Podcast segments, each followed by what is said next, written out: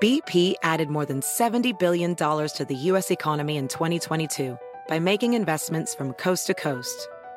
Investments like building charging hubs for fleets of electric buses in California and starting up new infrastructure in the Gulf of Mexico.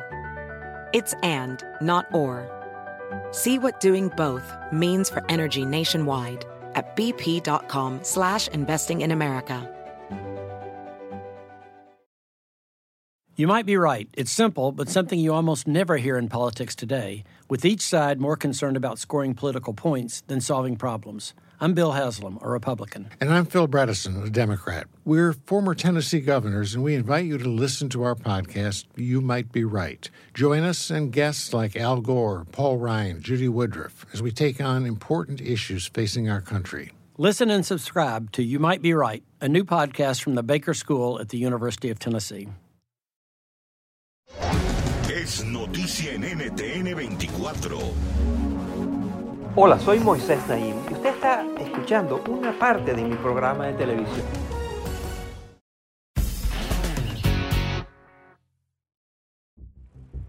En Inglaterra, en la prestigiosa Universidad de Cambridge, hay un centro dedicado al estudio y mitigación de riesgos que podrían llevar a la extinción de la humanidad desde las amenazas biológicas como las pandemias hasta los peligros de la inteligencia artificial. Y no es un caso único. Expertos de todo tipo están intentando descifrar los factores que llevarían a un colapso de la civilización y cómo evitarlo. Hablamos con Joseph Tainter, uno de los pensadores más influyentes en este ámbito. Los académicos han tendido a considerar factores únicos como el cambio climático o las catástrofes ambientales como los terremotos o las erupciones volcánicas para explicar el colapso social.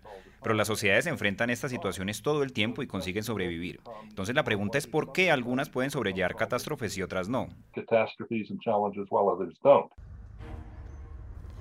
Para el doctor Tainter, la respuesta tiene que ver con un arma de doble filo la complejidad sociopolítica, es decir, los roles especializados, las burocracias, las instituciones y las tecnologías que hemos desarrollado para resolver desafíos y que permiten el funcionamiento de nuestras sociedades.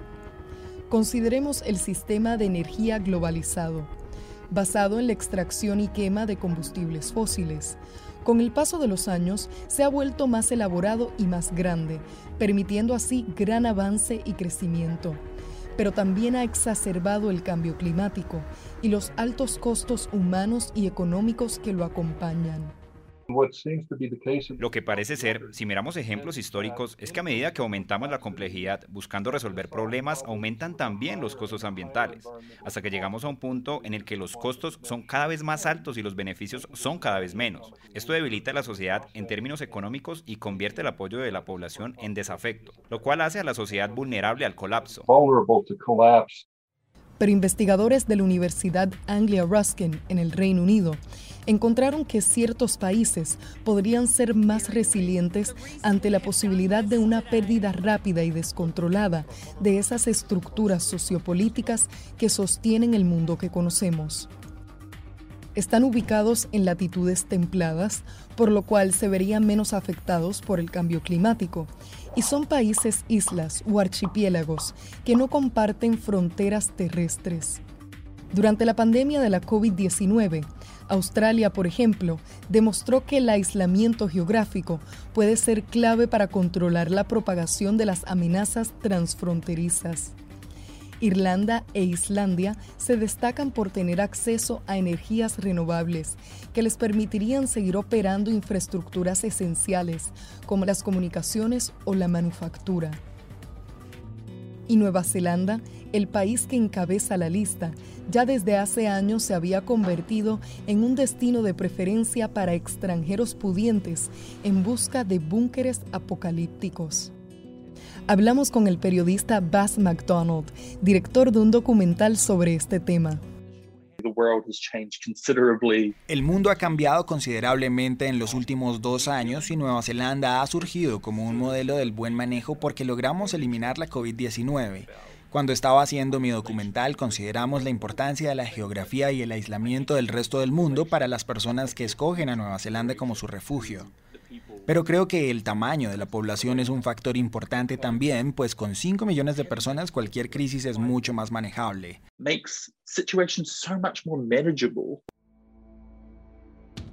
Algunos expertos aseguran que actualmente enfrentamos una combinación de estresores, como los desastres naturales, la hambruna, el conflicto político, la migración masiva y el cierre de las rutas de comercio, que en el pasado han llevado al colapso simultáneo de varias sociedades. Pero la doctora Patricia McAnany advierte contra el alarmismo y asegura que la capacidad humana para la adaptación ha sido constante a través de la historia, incluso en sociedades que muchos dieron por extintas.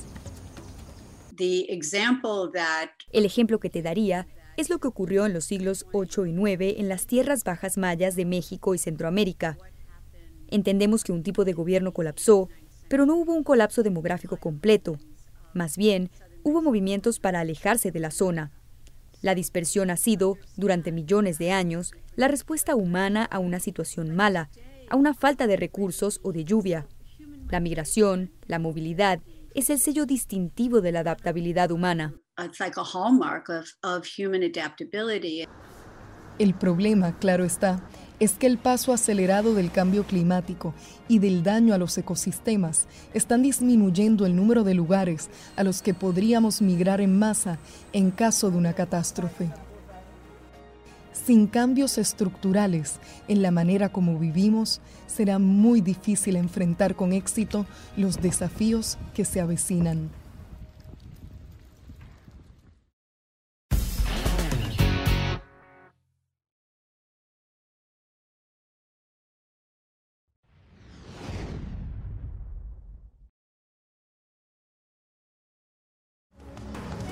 Esto es Efecto Naim puede verlo todos los domingos por NTN 24, a las 7 de la noche en Washington, a las 6 de la tarde en Bogotá y a las 4 en Los Ángeles. BP added more than $70 billion to the U.S. economy in 2022. Investments like acquiring America's largest biogas producer, Archaea Energy, and starting up new infrastructure in the Gulf of Mexico. It's and, not or. See what doing both means for energy nationwide at bp.com slash investing in America.